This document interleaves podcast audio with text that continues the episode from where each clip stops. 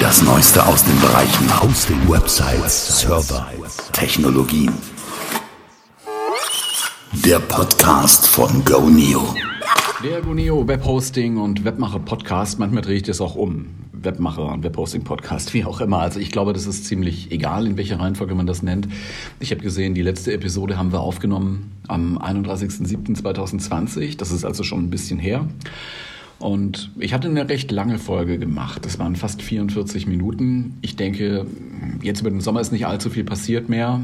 Klar, wir hatten so die ausklingende Corona-Phase. Ich wollte aber nichts mehr zu Corona machen hier in diesem Podcast. Ich glaube, wir haben viel gesagt über äh, Nextcloud und OwnCloud, Kollaborationstools und was man sonst so alles machen kann.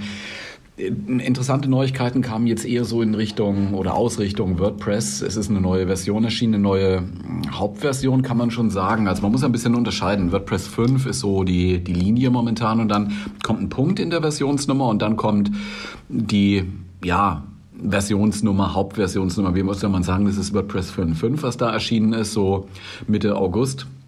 Es waren dann ein paar Neuigkeiten drin, die schon Aufmerksamkeit ja, äh, auf sich gezogen haben.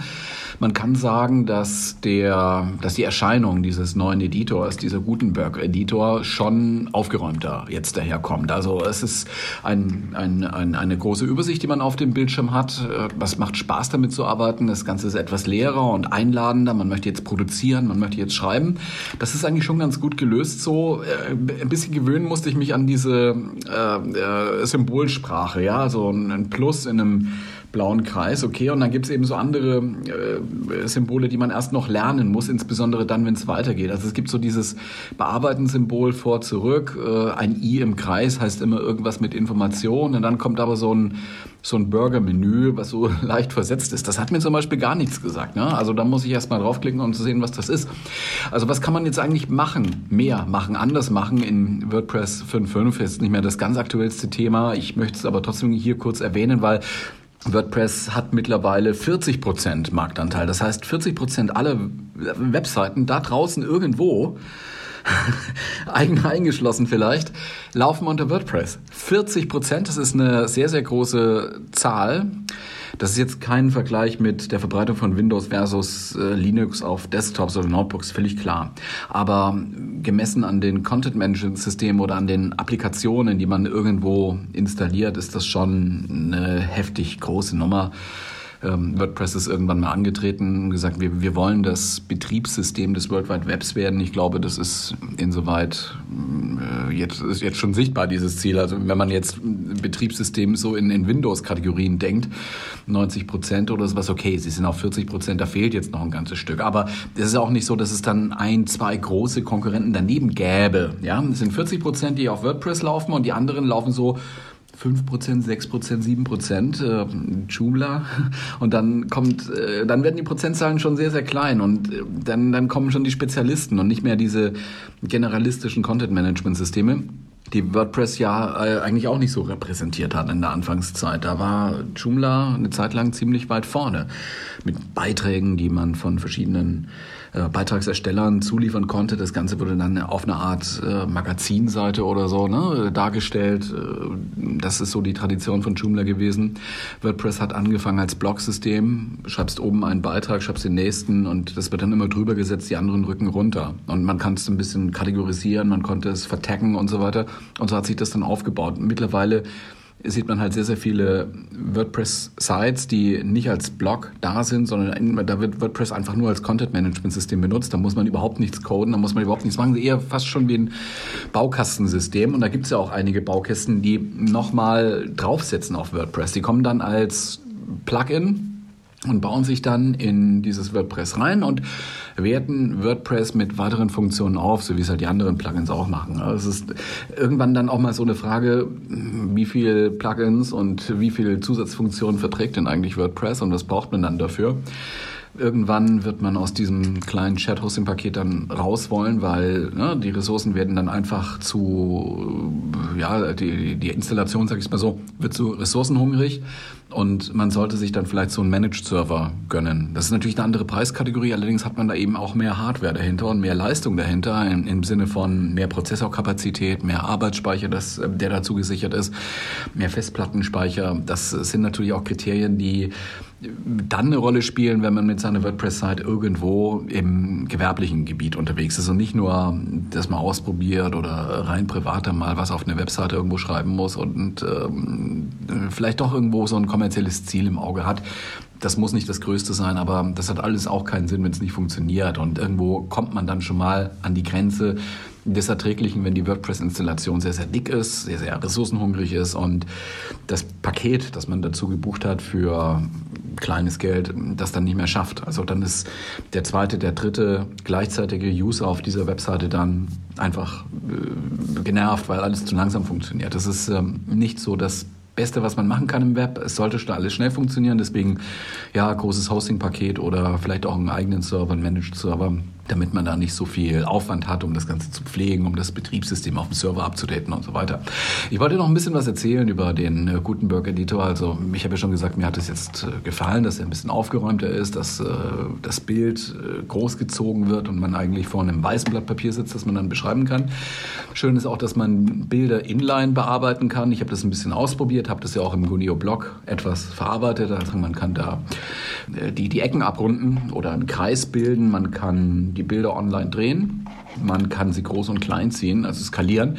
Das ist etwas, was vorher nicht so funktioniert hat. Drehen, Zoom, 90 Grad Schritte. Ne? Ähm, was, was auch aufgefallen ist, wenn man diese Gutenberg Blocks, Blocks sich jetzt anguckt, dann nicht Blog, sondern Blocks sich anguckt, dann ist ja der Katalog der Erweiterungen ja schon größer geworden. Also es gibt da einige weitere Dinge, die, die man da jetzt machen kann, vor allem im Embed-Bereich.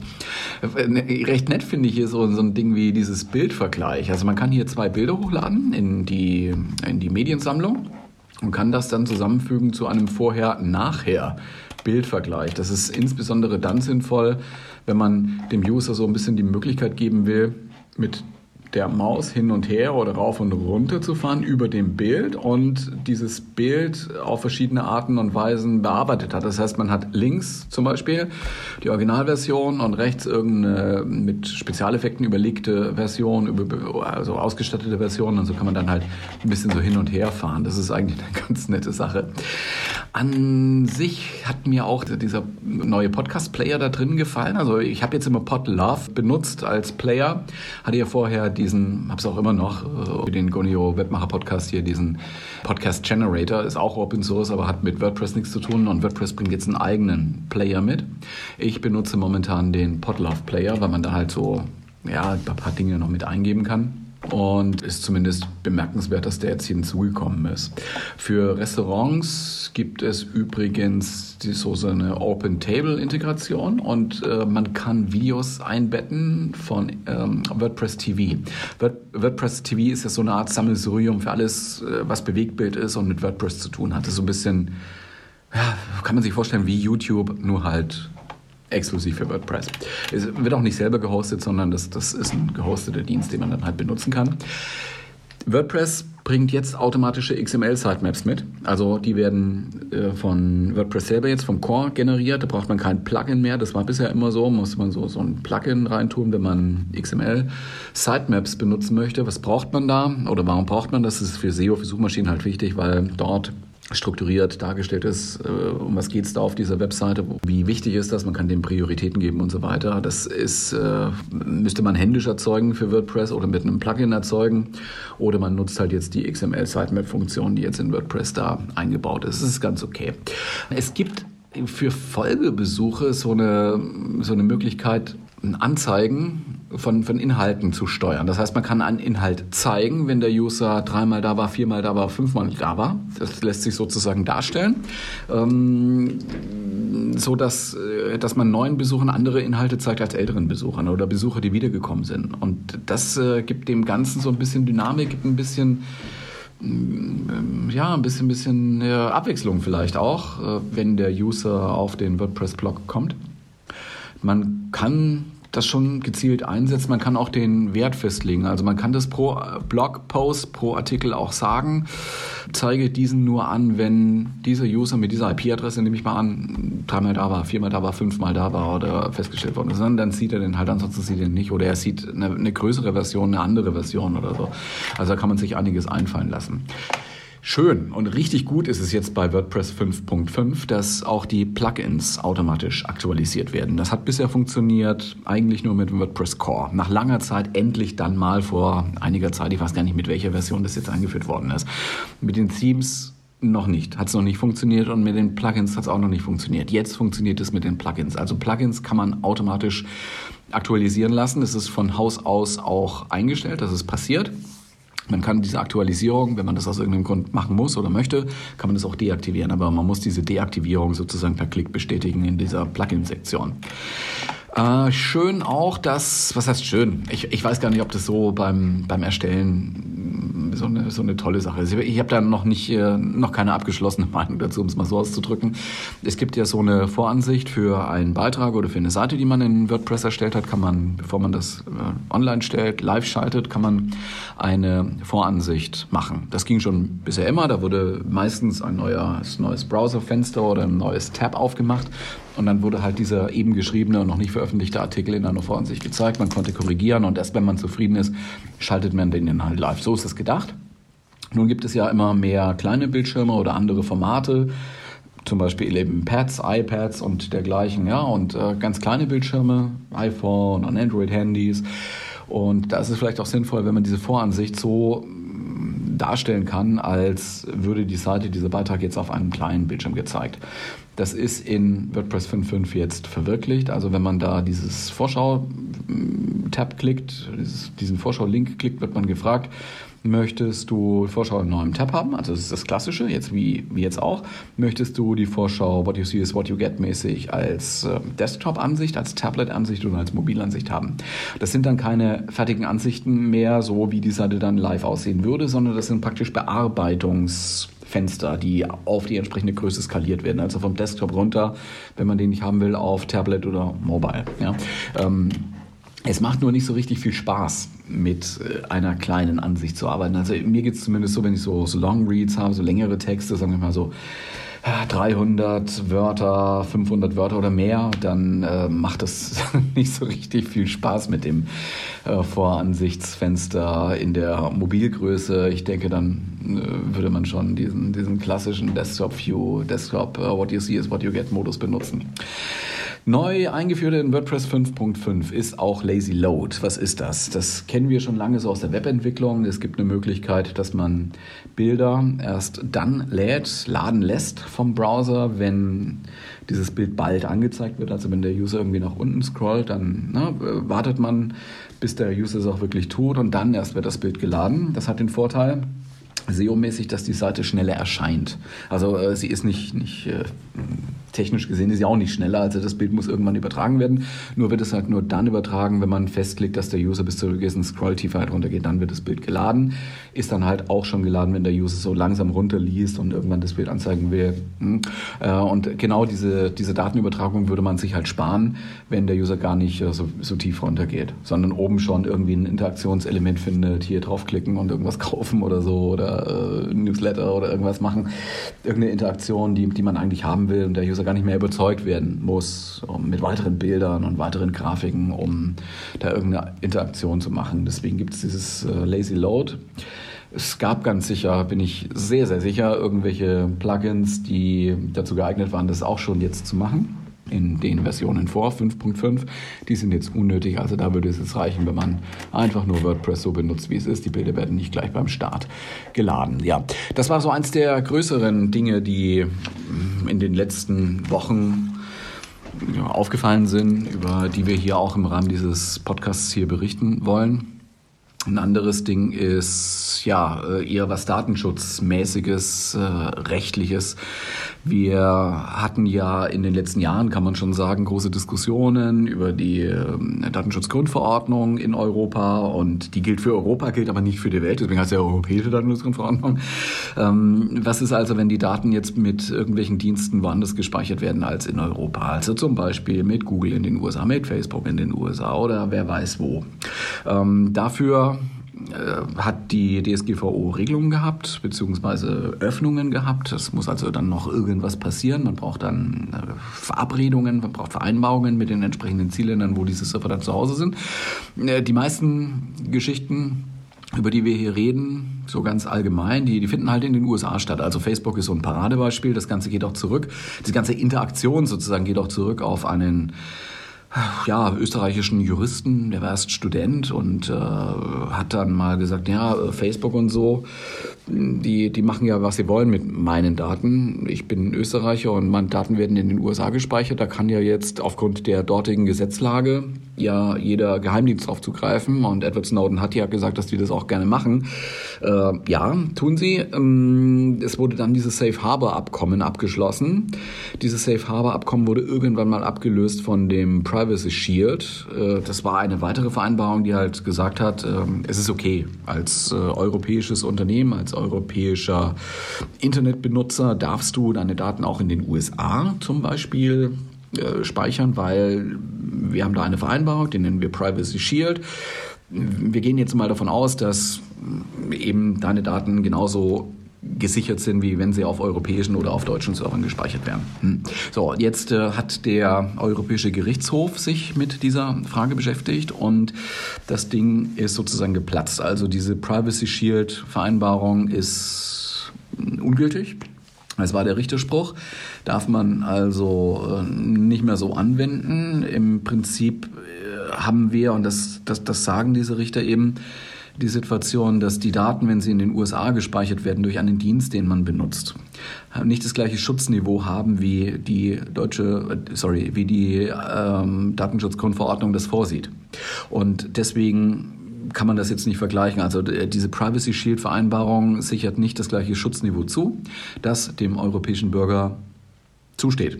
Und deswegen könnt ihr, liebe Internetnutzer und Firmen und Unternehmen und Organisationen in Europa, könnt ihr eure Daten nicht so ohne weiteres auf amerikanischen Servern mit amerikanischen Diensten speichern, weil da kommen ja die amerikanischen Geheimdienste, können drauf zugreifen und als betroffener Nutzer hast du keine Möglichkeit dagegen zu klagen.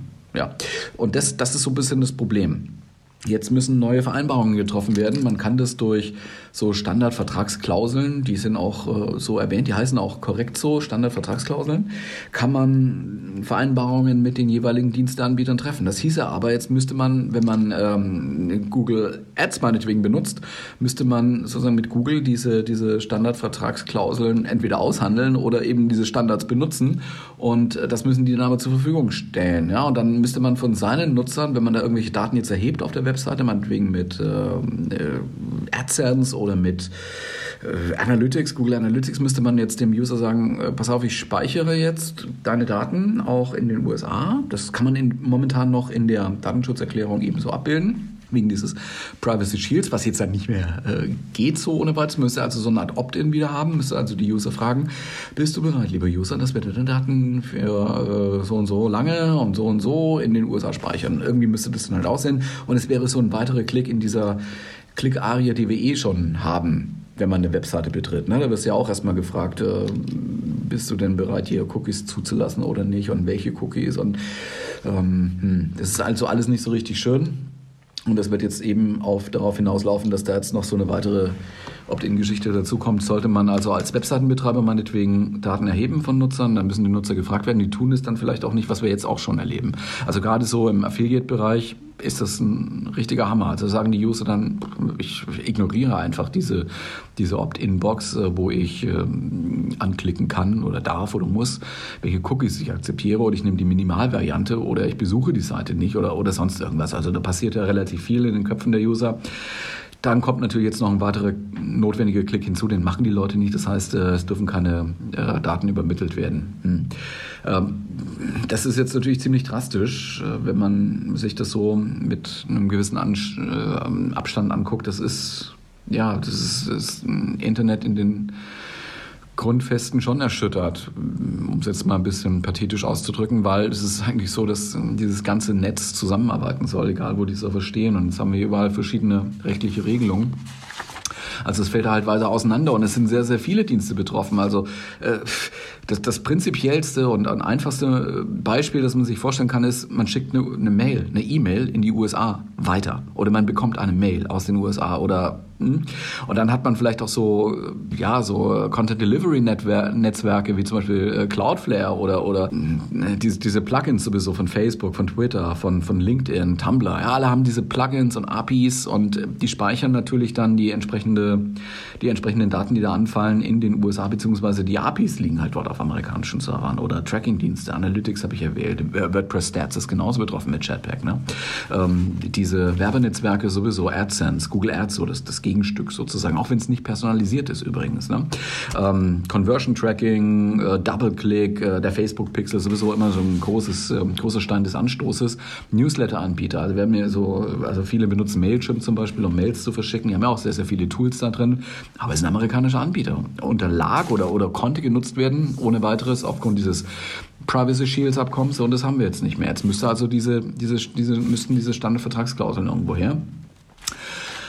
Soundcloud, Spotify, ja, äh, Videokonferenztools, ja, äh, gerade jetzt in Corona-Zeiten, Microsoft Teams gerne benutzt, GoToMeeting, Skype for Business, Zoom, Google Hangouts, Google Meet, wie es auch ist, so ein Abkömmling davon oder eine Weiterentwicklung daraus. Alles unter diesem Privacy Shield nutzbar gewesen jetzt Privacy Shield weg, was machen wir jetzt?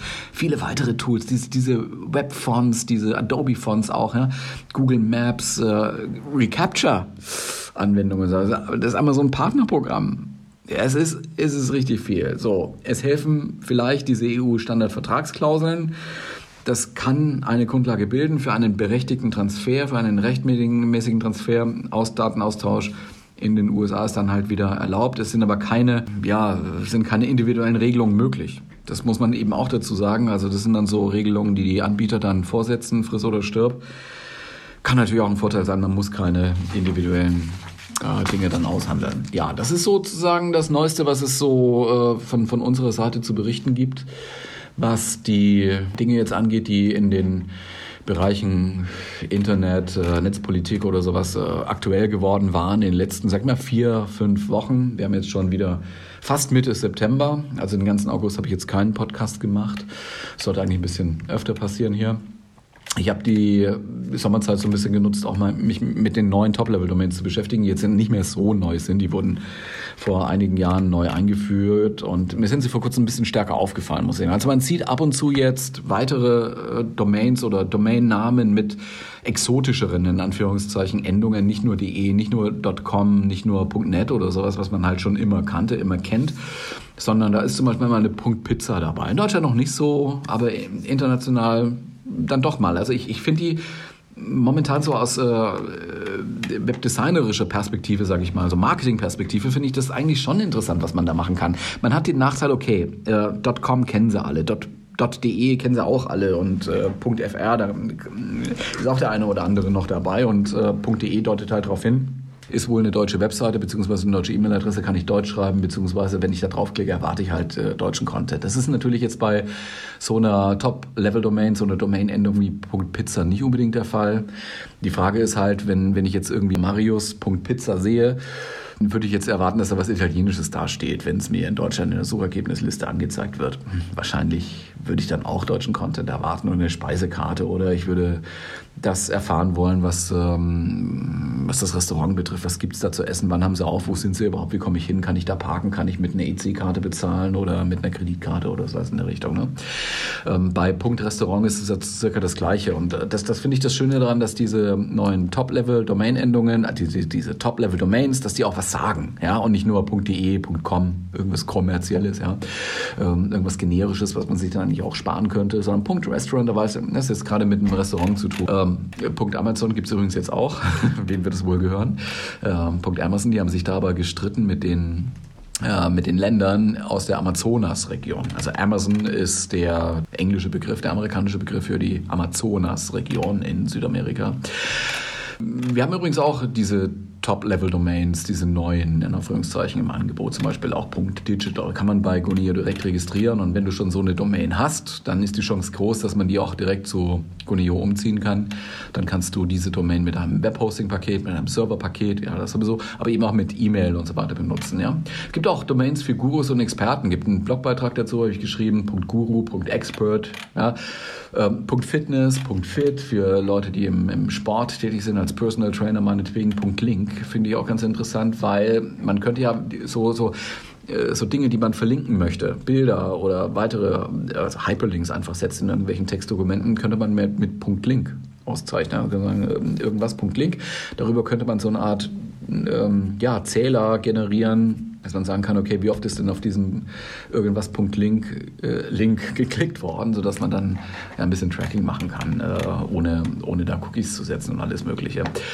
Ja, ähm, das ist doch etwas, was ich schon glaube, ist eine Überlegung wert. Also wenn ich jetzt eine neue Restaurantseite mache, eine neue Personal Trainer Seite oder Pizzaseite, Pizzarestaurant, wie sagt man, Handout oder Straßenverkauf halt, ne? Pizza, dann sollte vielleicht man, man auch an, an die Möglichkeit denken, diese Webseite unter der Top-Level-Domain Pizza zu veröffentlichen. Warum eigentlich nicht? Ich würde mich freuen, wenn man da mal ein bisschen mehr ähm, Top-Level-Domains in diese Richtung sieht und nicht immer nur de, nicht immer nur com, obwohl ja, de sind 16 Millionen registriert. Ich glaube, es wird sehr lange dauern, bis dieser Trend da mal äh, in, in, in, in was anderes gewendet wird, das ist völlig klar.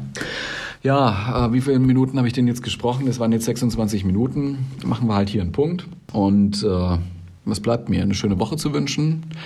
Das hier war der Guneo Webhosting Webmacher Podcast mit einer neuen Episode. Die nächste Episode ist ungefähr in zwei Wochen, drei Wochen circa zu erwarten. Momentan gibt es halt noch nicht so wahnsinnig viele News, über die man hier permanent sprechen müsste, sollte, könnte. Und wir wollen ja auch niemanden nerven mit irgendwelchen Null-News. Bis dann also. Habt eine schöne Zeit.